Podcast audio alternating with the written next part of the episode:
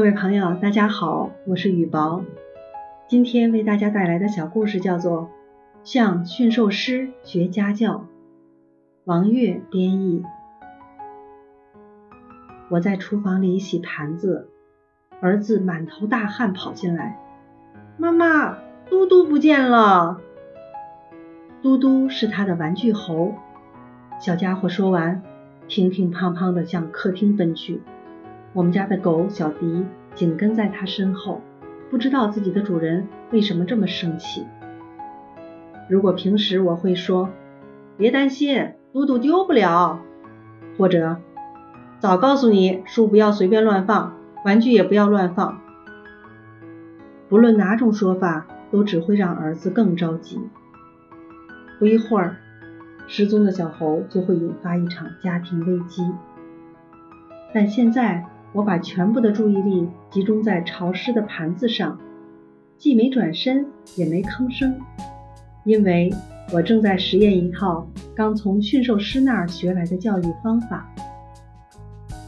儿子斯考特快五岁了，跟所有的调皮鬼一样，可爱之极，但也有不少坏习惯。而我也和所有的母亲一样，希望有一个完美的宝贝儿子。一个懂事乖巧的模范儿子。于是我开始着手改造儿子。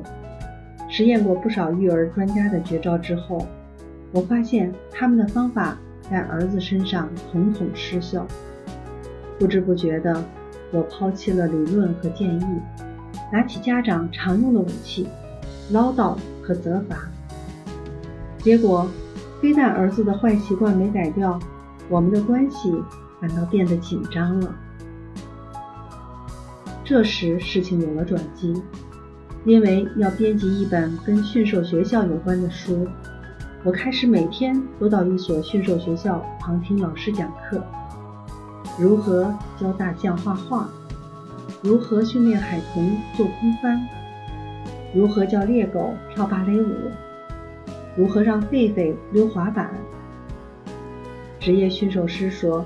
这些奇迹的背后原理其实很简单。如果动物做了你很希望它做的事，奖励它；如果它做了你不希望它做的事，装作没看见。我突然想，这条原理对另一类固执而又可爱的物种——儿童，是否也适用呢？回家以后，我迫不及待地把驯兽师的技巧用在儿子身上。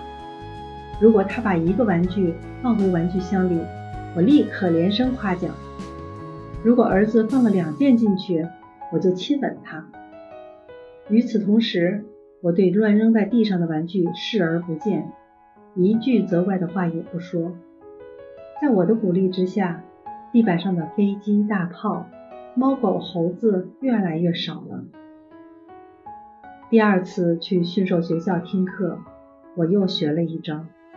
不相容法则，这个来源于让非洲冠羽鹤站在一块彩色毯子上的训练方法。因为鹤一次只能站在一个地方，习惯了站在毯子上以后，它们就再也不会站在人的头顶上。想训练动物不做某件事，可以教它做另一件事。如果这两件事互不相容，你的目的就达到了。以前做饭时，儿子总爱跟在我身后添乱，不是缠着我念童话书，就是跑到炉灶前跃跃欲试。学会不相容法则后，我在厨房里离炉灶最远的角落放上一小盘洋芋片和调味汁，并告诉儿子要等到晚上才能吃。儿子每次进来就被角落里的零食吸引过去。偷偷拿上两块，然后带着战利品匆匆逃走。他的小动作，我其实都看在眼里，但不出声。从此，我再也不用担心小调皮在炉灶前捣乱了。活学活用了驯兽师的技巧以后，我发现儿子越来越可爱了。驯兽学校的宣传语。成了我的座右铭：永远不是动物的错。当我的育儿计划遭到挫折的时候，我不再怪罪儿子，而是采取新的办法。另外，驯兽师还告诉大家，动物有些本性，就连最高明的驯兽师也无法改变。我相信小孩子的天性也一样。如果儿子有些小毛病实在改不掉，我也能心平气和地接受了。俗话说得好，你不能教猫咪跳水。